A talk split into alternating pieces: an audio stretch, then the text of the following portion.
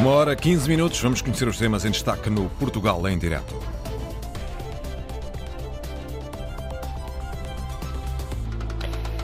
A partir do dia 21 deste mês, a companhia aérea Euro-Atlantic Airways vai disponibilizar voos diretos entre a Madeira e Caracas, na Venezuela.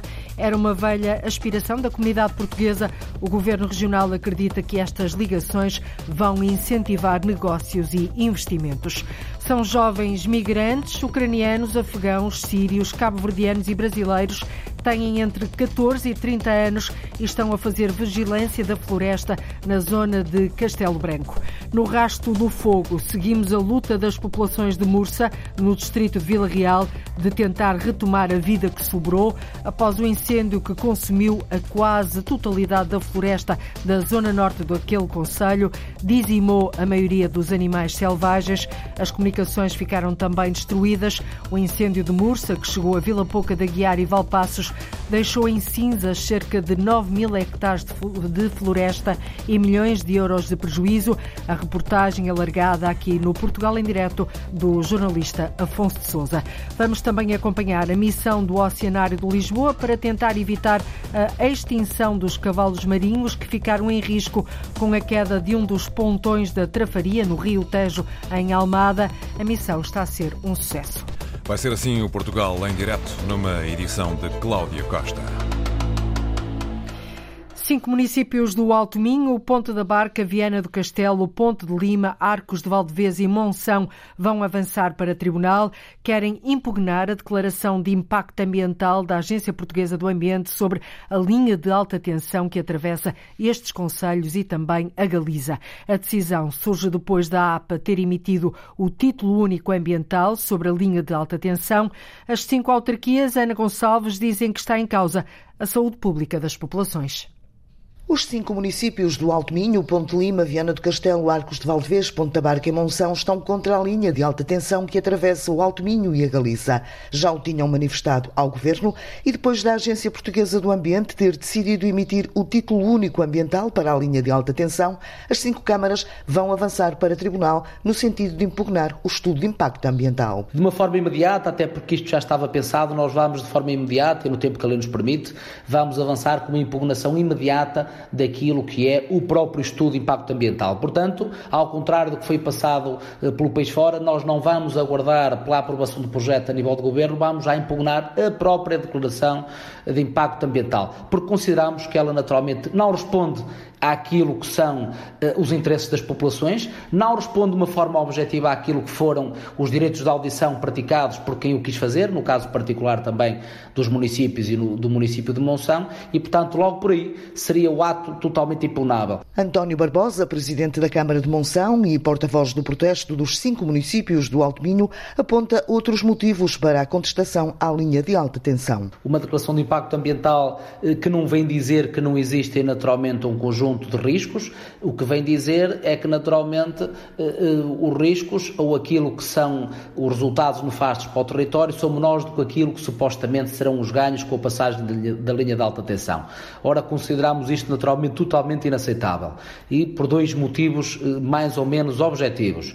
O primeiro é naturalmente porque tudo aquilo que foi a defesa por parte dos cinco municípios, mas de muitos cidadãos independentes, de baldios e de associações, eh, não foi minimamente respondido no estudo de impacto ambiental. Uma segunda, porque naturalmente há aqui uma questão prioritária que nos preocupa naturalmente a todos nós, que tem a ver também com a questão da saúde pública. Além de avançarem para tribunal, os cinco municípios do Alto Minho querem reunir com o governo e já solicitaram à comunidade intermunicipal Alto Minhota para pedir esse encontro com caráter de urgência ao ministro do Ambiente. Por enquanto, esta tomada de posição conjunta, os cinco municípios do Alto Minho avançam para tribunal para tentar travar a linha de alta tensão. A companhia aérea Euro-Atlantic Airways vai disponibilizar voos diretos entre o Funchal, na Madeira, e Caracas, na Venezuela. A operação charter deverá começar a 21 de agosto, será quinzenal, mas com frequência semanal nas épocas de maior fluxo. O secretário de Estado das Comunidades Portuguesas, Paulo Cafofo, avança alguns detalhes detalhes da operação. É uma facilidade ser o voo com, com Caracas. Eh, é uma ideia a serem voos quinzenais, mas poderão ser semanais nas, nas, nas épocas de maior fluxo. Isto vai possibilitar, claro, uma maior proximidade da nossa comunidade com a região, Além da maior mobilidade que os voos diretos oferecem à comunidade madeirense, Paulo Cafofo não tem dúvidas de que se abrem também novas oportunidades. Particularmente oportunidades em termos eh, de investimentos, de, incrementar investimentos ehm, eh, de, de nossos luso-descendentes aqui na Madeira, mas também no sentido inverso, eh, porque poderão aqui entrar empresas portuguesas na Venezuela, e também poderemos ter produtos regionais, nacionais, mas digo particularmente regionais, que poderão ser exportados, até porque, pela dimensão da nossa comunidade, há ali oportunidades de negócio que podem ser aproveitadas. O Governo Regional acredita assim que estas ligações vão incentivar negócios e investimentos. A ligação deverá ser efetuada num avião com capacidade para 300 passageiros. O voo direto entre Caracas e o Funchal terá uma duração de aproximadamente 6 horas, eh, de aproximadamente 6 horas. A pandemia e mais recentemente a guerra na Ucrânia reforçam a necessidade de as regiões aumentarem a produção local. Por isso, a área metropolitana de Lisboa está a trabalhar num projeto ambicioso. Chama-se Foodlink. É uma rede para a transição alimentar que conta já com 30 parceiros, como explica Felipe Ferreira, o secretário metropolitano pela Foodlink, Rede para a Transição Alimentar da Área Metropolitana de Lisboa, em que nós estamos neste momento a trabalhar em três grupos de trabalho, ou seja, e neste momento a nossa rede já conta, já conta com cerca de 30 entidades, desde a administração central, a administração local, a academia, associações de produtores, associações empresariais, eh, cooperativas. Portanto, temos aqui realmente um conjunto de atores que está neste momento a, trabalhar, a trabalhar no terreno nas áreas da sustentabilidade. A rede para a transição alimentar espera aumentar a área agrícola e garantir que até ao final da década 15% da produção alimentar consumida na região tem origem na área metropolitana de Lisboa. Cada vez mais as regiões vão ter, vão ter que ter capacidade de aumentar e diversificar a sua produção local. Daí, portanto, nós estamos com este objetivo portanto, dos 15%, queremos uh, garantir os 15% de produção alimentar da região no final da década, mas queremos, queremos fazê-lo de diversas maneiras. Em primeiro lugar, queremos aumentar os modos de produção sustentáveis, onde incluímos a produção biológica, a produção integrada e a agroecologia. Queremos também abordar soluções inovadoras, em particular as questões relacionadas com a gestão da água, para regadio, as redes de distribuição e as questões relacionadas com os circuitos alimentares de proximidade. A questão dos circuitos curtos, os circuitos alimentares de proximidade, para uma região como a nossa, é absolutamente crítica. Dentro de dois anos, a Rede para a Transição Alimentar espera também criar a marca Foodlink para os produtos da região da área metropolitana de Lisboa. O cenário é desolador. A paisagem é toda negra, feita de cinzas. O filme não engana. É um filme negro. Havia labaredas de 50 metros de altura. Que é o pé de sua casa. Exatamente, estavam a 10 metros da minha casa. Baseado numa história infelizmente verídica, é o rescaldo do incêndio de Mursa. Adiante, já vamos seguir o rasto do fogo da, e desta luta das populações de Mursa no distrito de Vila Real.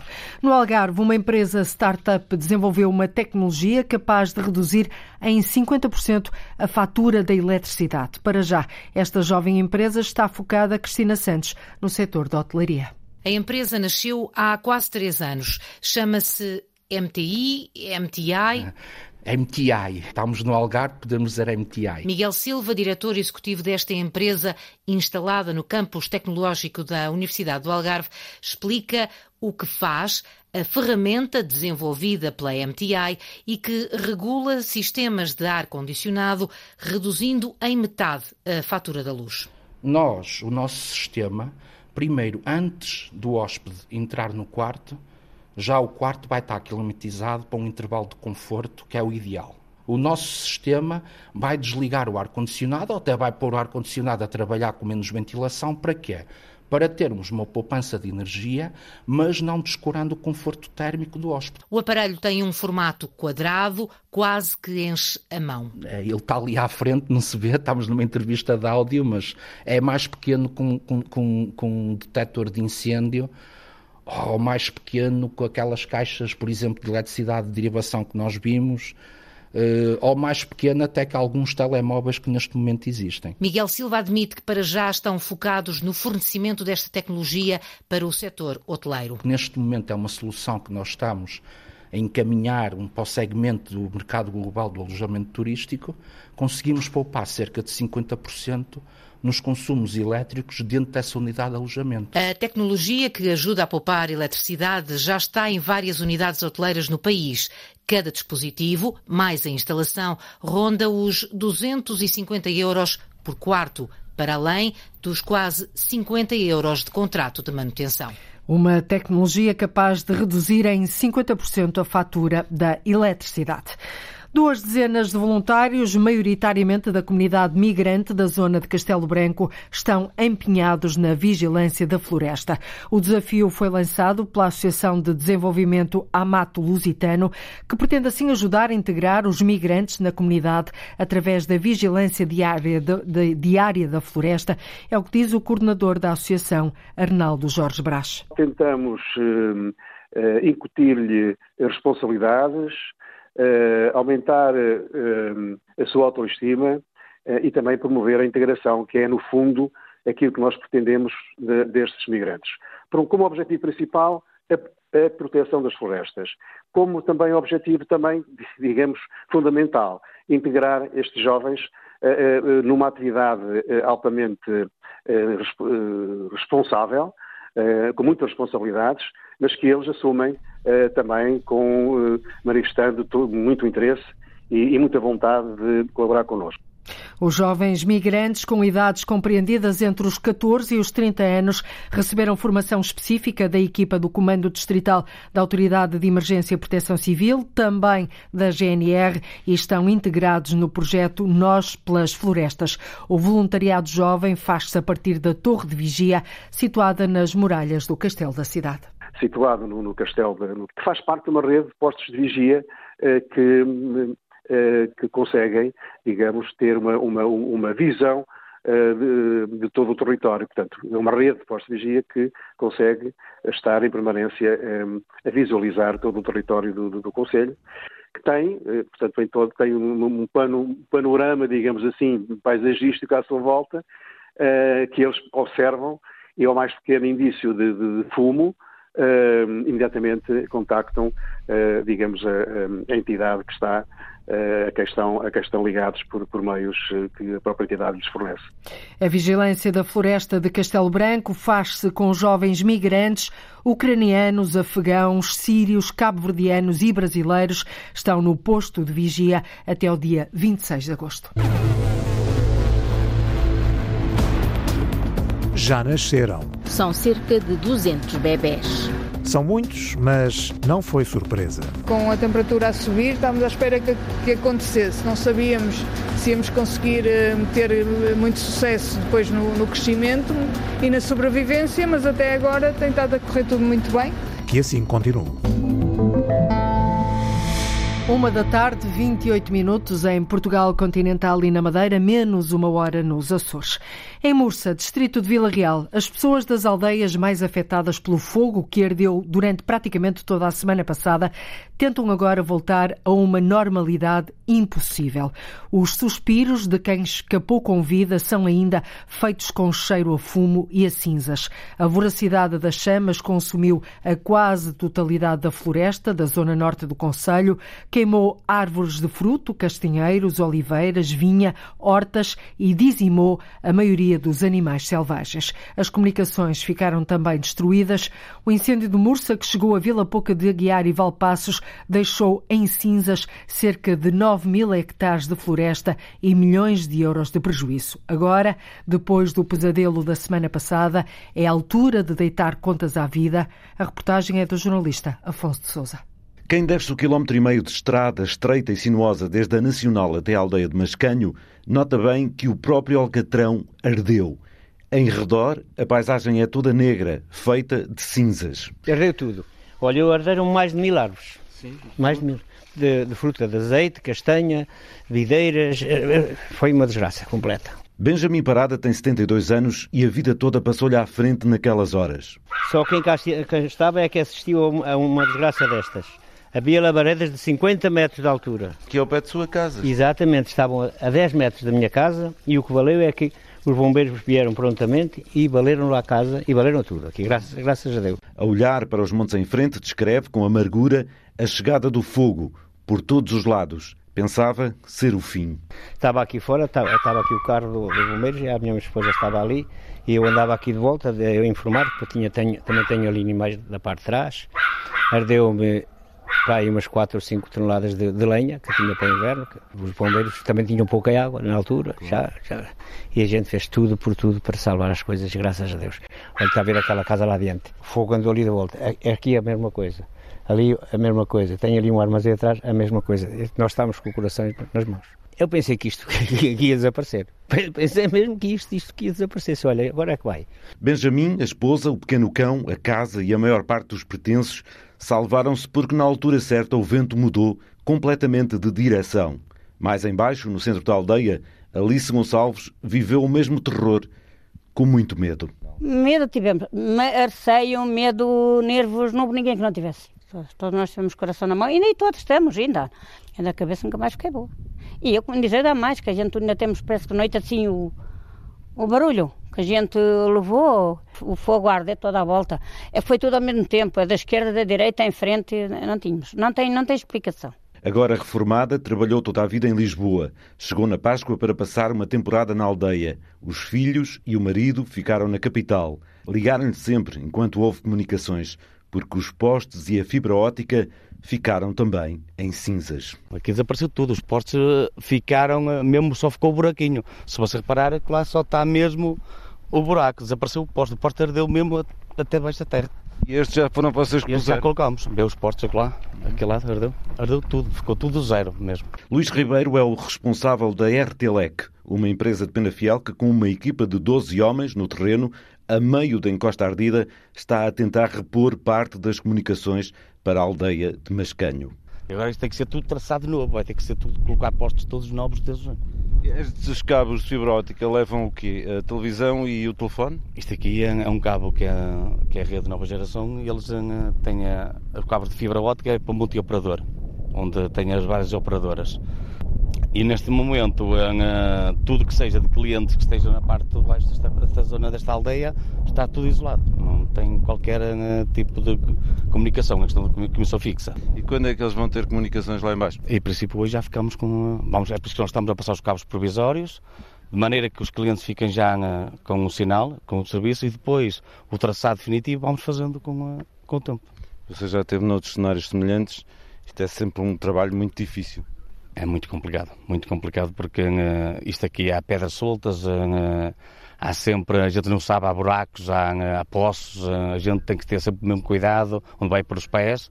Quando é que pensa que isto será tudo reposto para as ideias? Não tenho ideia. Isto vai agora ainda vai ter aqui tal trabalho para, para dois, três meses. Nas Carvas, na aldeia ao lado, também só ficaram as casas. Mário Esteves, de 53 anos, passou, como a maior parte dos que ficaram, duas noites sem dormir. Duas noites ir à cama. Segunda à noite e terça à noite também nada. Não, não houve cama. Um inferno aqui. É um inferno muito grande. Está tudo devastado. Está tudo, tudo, tudo. Temos aqui um vizinho que tem 400 cabras, não tem pão de com elas. Está tudo queimado. E oliveiras, videiras, do peito, tudo. Castanheiros, tudo. Tudo, foi tudo, tudo, tudo embora, não ficou nada. O cenário é de um preto que cheira a morte. O vizinho do rebanho de cabras é Manuel Ruão. Os animais escaparam às chamas porque a aldeia e os bombeiros se juntaram para proteger o estábulo. O fogo esteve a 10 metros do estábulo. Esteve lá mesmo, mesmo, mesmo. O pinheiro mais. O, o último pinheiro ardeu estava a 10 metros da, do estábulo. Pronto, felizmente conseguiu-se evitar que o fogo lá chegasse. viveram esses momentos? Foi pânico. Manuel Juan tem 62 anos, é engenheiro zootécnico. O ano passado tirou em Coimbra o curso de pastor. Aquilo que sempre quis pôr em prática. O fogo, diz, foi uma desgraça, mas conseguiu um feito na aldeia das Carvas. Às vezes até algumas quesílias, eh, porque é normal, as pessoas não são todas iguais, não, não, nem tem que ser, mas nota-se daí para cá uma união muito forte entre a, entre a população da, da aldeia de Carvas. As pessoas uniram-se, já se ofereceram eh, para levar os animais para os terrenos deles, sabendo que, pronto, que há dificuldade em alimentar estes animais. O ambiente melhorou. Felizmente teve esta, esta desgraça acho que conseguiu eh, juntar e unir eh, as pessoas em volta da, da, unidade. As pessoas percebem que não adianta andar aqui a fazer guerra uns aos outros, quando, afinal de contas, precisamos todos uns dos outros. Manuel, o improvável pastor e Hugo, mais novo, saem de casa com as cabras cerca das quatro da manhã. Agora têm que percorrer mais terreno à procura do que não ardeu. Fazem quilómetros todos os dias. O engenheiro, pastor, tem uma visão própria do que se deveria fazer na floresta que pode ser polémica e, e se calhar até as pessoas daqui podem também levar a mal. Como olhamos em volta, isto mais de 90% são pinheiros.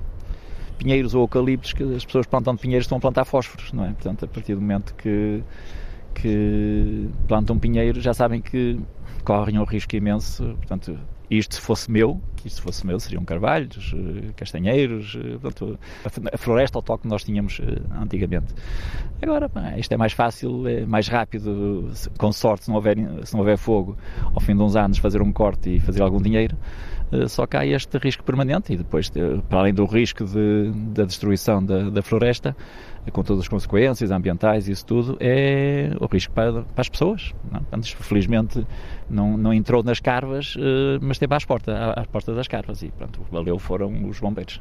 Ardeu tudo nas carvas, em Mascanho, Penabeice, Valongo de Milhais e noutras pequenas localidades na parte norte do Conselho de Mursa. Acho que não conseguimos transpor para palavras aquilo que, que foi a nossa semana. Um autêntico horror. Helena Teixeira é a presidente de Junta de Jou.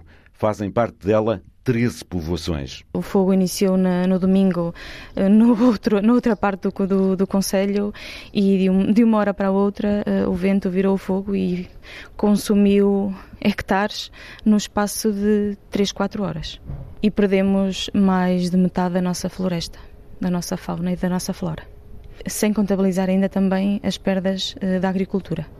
Temos cerca de 10 mil pés entre Souto e, e Olival que estão completamente queimados. Temos localidades em que nem a horta resistiu. Mesmo com toda a desgraça que se vê, a Presidente de Junta tem visto as pessoas com uma atitude de luta e de entreajuda. Uh, por incrível que pareça, estão positivas. O caminho agora vai-se fazendo. Eh, há pouco falava da floresta, mas dentro da floresta, certeza que há muitos apiários. Também herderam alguns apiários, sim. Uhum. Entretanto, sei que a CAP também já está a fazer esse levantamento e a proceder a algumas ajudas, tal também como já, já fui informada e já, também já dei a, a informação de todos os agricultores que têm animais em que perderam os seus pastos. Aliás, temos situações em que também perderam uh, toda a reserva que tinham para, uh, para o inverno. Como é que eles vão ser ajudados? Por outros? Sim, por outros, sim. Sim, neste momento estão, uh, estão a ser ajudados por, pelos vizinhos. Helena Teixeira viveu, como todos, intensamente os dias e noites de autêntico inferno. A retirada de idosos das aldeias foi o que mais a marcou. Foi muito complicado, até porque o, o, a frente de fogo era muito grande, foi, foi muito complicado fazer essa gestão.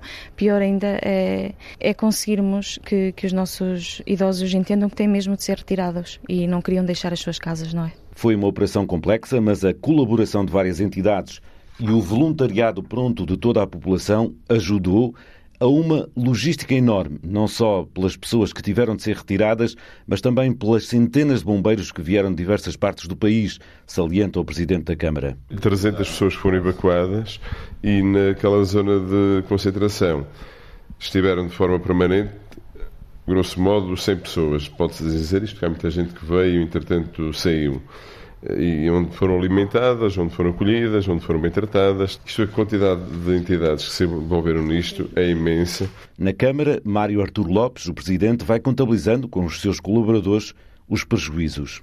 Para além da, da quantidade de floresta e de mato e de culturas agrícolas que foram queimadas com este fogo, há um conjunto de infraestruturas também que têm que ser levantadas as próprias casas, há de tudo, também infraestruturas municipais, estradas que foram danificadas, tudo isto tem que ser feito um levantamento exaustivo e pormenorizado para além do impacto social do acontecimento destes, também um impacto mensurável e material para que de seguida se possa agir o mais rápido possível para minimizar aquilo que aconteceu. O Presidente fala em milhões e espera uma resposta pronta da Administração Central. Existe Fundo Ambiental, Fundo Florestal, Fundo de Emergência Municipal, temos PRR, temos 2030, há muita coisa tem que seguir a condições para que ir viver para todas estas aldeias que foram afetadas com os fogos se transformem este tipo de situações em bons exemplos e oportunidades. Mário Artur Lopes quer que se olhe já para os agricultores de mais idade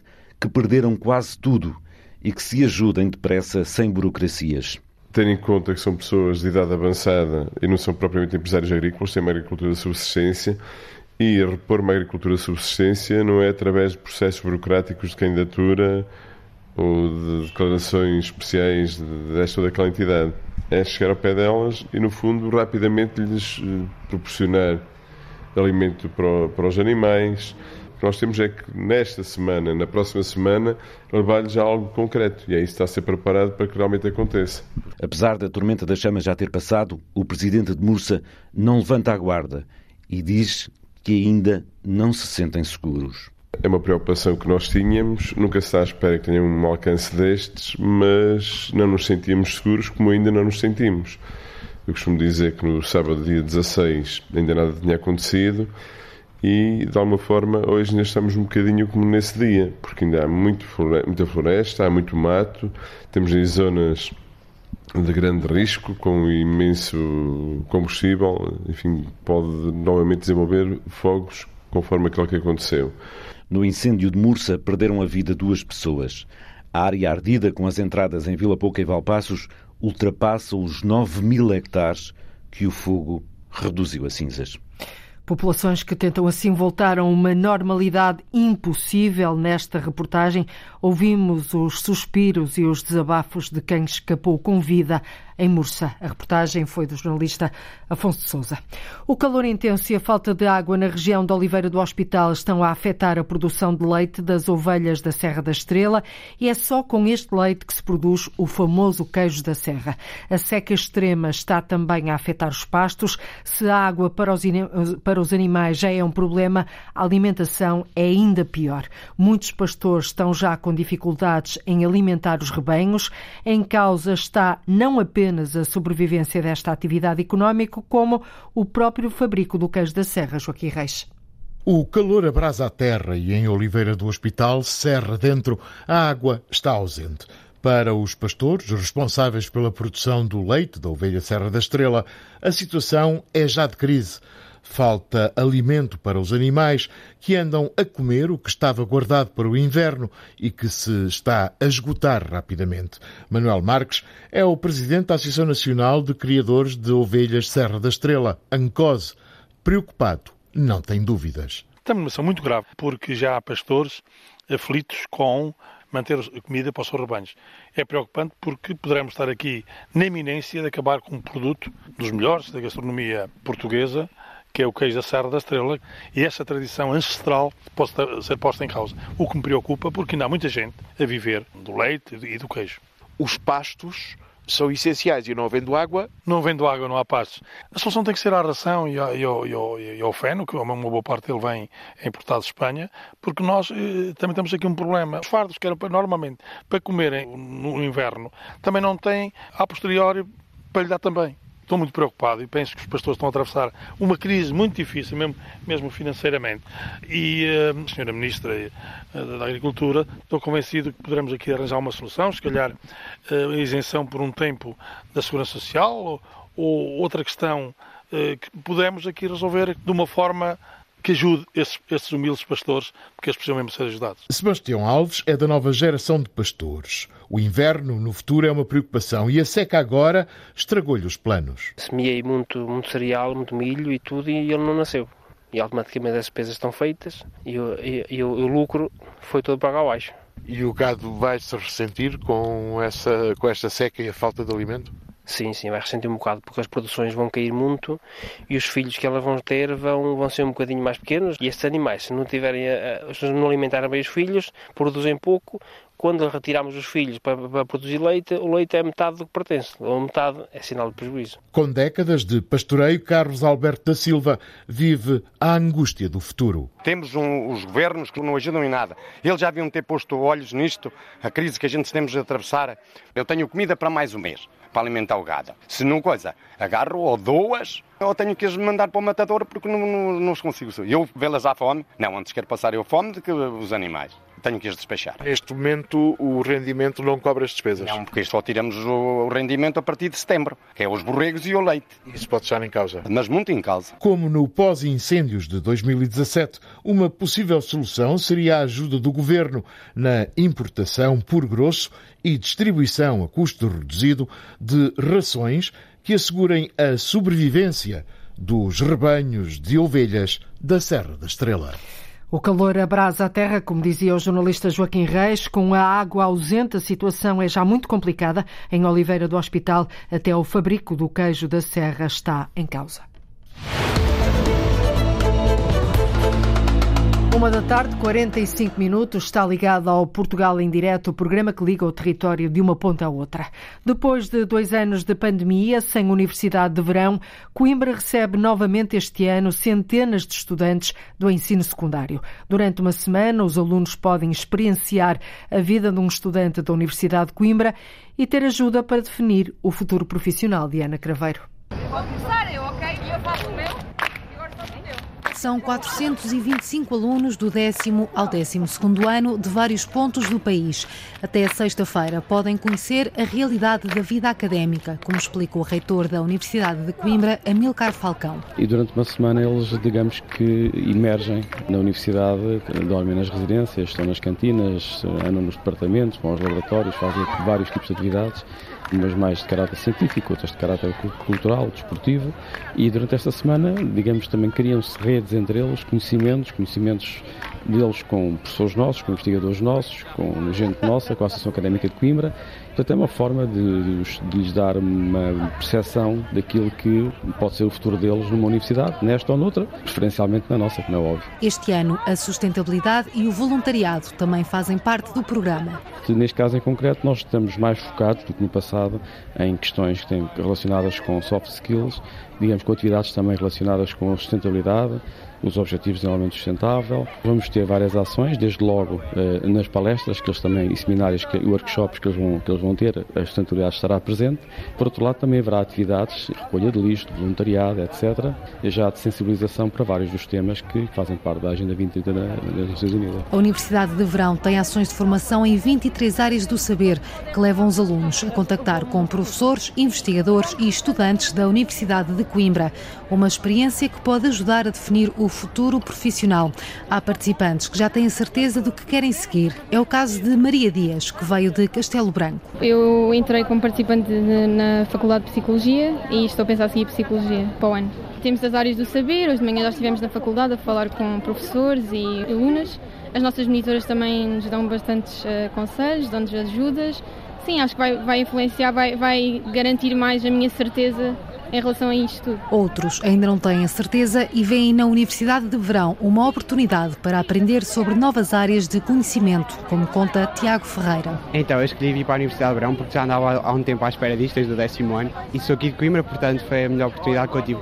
Embora não haja área que eu quero aqui, estou a pensar em ciências de nutrição, estou em engenharia eletrónica, que não tem nada a ver, o meu irmão fez informática, já tinha uma ideia do que, é que era, portanto quis experimentar esta área. Como ainda não estou decidido, é uma oportunidade para experimentar e decidir depois o que eu quero. A Universidade de Verão decorre até sexta-feira e conta também com um congresso júnior que simula um congresso científico. Ah, depois é, é o fim da história. Oh!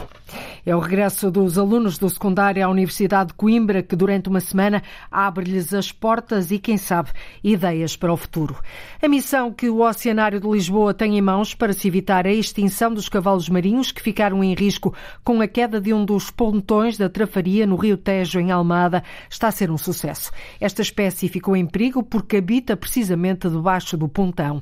O Instituto de Conservação da Natureza e Florestas não sabe ao certo quantos cavalos marinhos estão naquela pelas águas, sabe-se apenas que pertencem à lista de espécies protegidas e ameaçadas. Os cavalos marinhos estão agora alojados temporariamente no Oceanário de Lisboa, até ser possível devolvê-los novamente à natureza. Inicialmente foram recolhidos 23 cavalos marinhos, que entretanto se reproduziram e atualmente são já mais de duas centenas. A repórter Arlinda Brandão foi até ao Oceanário de Lisboa, mesmo por baixo do Aquário Central, à zona de quarentena, onde foram acolhidos os cavalos marinhos.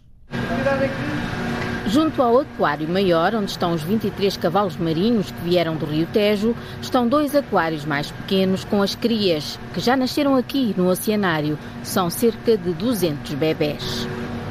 São muito pequeninos, nem têm talvez cerca de meio, meio centímetro, alguns um centímetro, porque não, não são todos, têm algum um desfazamento de nascimentos de, um, de duas semanas, mais ou menos. Núria Bailina é a curadora e diretora de conservação do Oceanário de Lisboa. Foi esta surpresa agradável de, de, de termos tantos nascimentos e esperamos conseguir uh, crescer para, para quando forem devolvidos já, já irem em maior quantidade. Não estavam à espera? Estávamos à espera porque, porque é o comportamento natural e nesta altura do ano e com, e com a temperatura a subir, estávamos à espera que, que acontecesse. Não sabíamos se íamos conseguir eh, ter eh, muito sucesso depois no, no crescimento e na sobrevivência, mas até agora tem estado a correr tudo muito bem e, e pronto, estamos muito satisfeitos com isso. Quando é que vão devolvê-los? Nós fomos contactados pelo, pelo, Instituto de Conservação de Natureza, que é a entidade que, que regula este tipo de, de, atividade. Os cavalos marinhos estão no oceanário, mas na verdade nós somos só os fiéis depositários de, destes animais, eles, eles, são da responsabilidade do Instituto de Conservação da Natureza. E, portanto, quando o ICNF decidir que é a altura e quais as condições para, para o fazer, o oceanário está disponível para, para colaborar. E, e até lá vamos mantendo estes animais aqui da melhor maneira eh, possível e tem corrido, tem corrido muito bem. A equipa do Oceanário mergulhou no Tejo e recolheu as espécies junto ao pontão da Trafaria que desabou e pôs em risco de extinção os cavalos marinhos que foram trazidos para o tal aquário maior. Pronto, eles estão aqui num, num aquário de, da quarentena, que é um aquário feito em fibra de vidro eh, e que tem cerca de 4 metros cúbicos de, de volume temos o volume de água, sim. Colocamos também umas. Está agora a levantar aqui esta tampa que sim, é, parece esburacada de rede. Tem, temos umas réplicas de, de erva marinha, que é o local onde eles também preferencialmente habitam e, portanto, temos estas réplicas, não são naturais, são artificiais, mas onde eles se agarram e se, se mantêm ali para comer também muitas vezes acabam por, por sair um pouco mais de, das ervas marinhas para, para caçar, mas depois normalmente voltam a, a, a ficar lá mais imóveis junto, junto. Estão ali ao fundo. Eles estão encostados ao fundo? Sim, eles vivem mais, eles, como eu estava a dizer, eles vivem normalmente mais junto das pradarias marinhas ou mais junto a, a, objetos ou, ou ou plantas que se encontram, ou algas que se encontram no, no fundo e, portanto, sim, eles maioritariamente vivem junto junto ao fundo. Ficam abrigados no fundo, tanto aqui do aquário como no Rio Tejo, mas nesta altura do ano em que a temperatura da água aumenta, nadam, ou melhor, dançam mais à superfície. Portanto, nesta altura do ano a temperatura das águas começa a subir e eles começam a entrar em atividade de, de reprodução e, portanto, nos primeiros meses não tivemos atividade nenhuma. Agora, nestas últimas semanas, como temos acompanhado a subida, a subida da temperatura, temos visto mais comportamentos reprodutivos e têm nascido uh, bastantes animais. Portanto, agora durante o verão, um, isto vai continuar, vai continuar a acontecer. Portanto, eles têm estado a dar bem. Provavelmente vamos devolver muito mais animais do que aqueles que, que recolhemos e, portanto, acho que é um bom, um bom sinal de que está tudo a correr bem, pelo menos até agora. Uma missão de sucesso esta do Oceanário de Lisboa para tentar evitar a extinção dos cavalos marinhos. De ano para ano aumenta o número de animais selvagens que são entregues pela GNR, pelo Instituto de Conservação da Natureza e Florestas e por particulares no CRASA, o Centro de Recuperação de Santo André. Ali foram tratados só no ano passado, João Ramalhinho, mais de três centenas de animais. O som é de algumas das 16 gaivotas que foram entregues no CRASA, Centro de Recuperação de Santo André, em Santiago do Cacém. É aqui que espécies debilitadas são primeiro examinadas, tratadas antes de serem devolvidas à natureza, como refere Carolina Nunes, bióloga e responsável pelo Centro Craça. Nós fazemos primeiro a identificação da espécie, da idade, se possível o sexo do animal. Fazemos um exame inicial que tem que ser rápido, mas minucioso. Quando necessário, fazemos exames complementares, como raio-x, análise ao sangue, análise às fezes, etc. Crias que caem dos ninhos e encontradas sem progenitores, ou ninhos que são simplesmente destruídos, são algumas das situações que contribuem para que todos os anos sejam entregues várias várias cegonhas ou gaivotas para recuperação. Durante a primavera e verão recebemos muitos casos de, de crias com queda do ninho, ou no caso dos mamíferos, crias órfãs.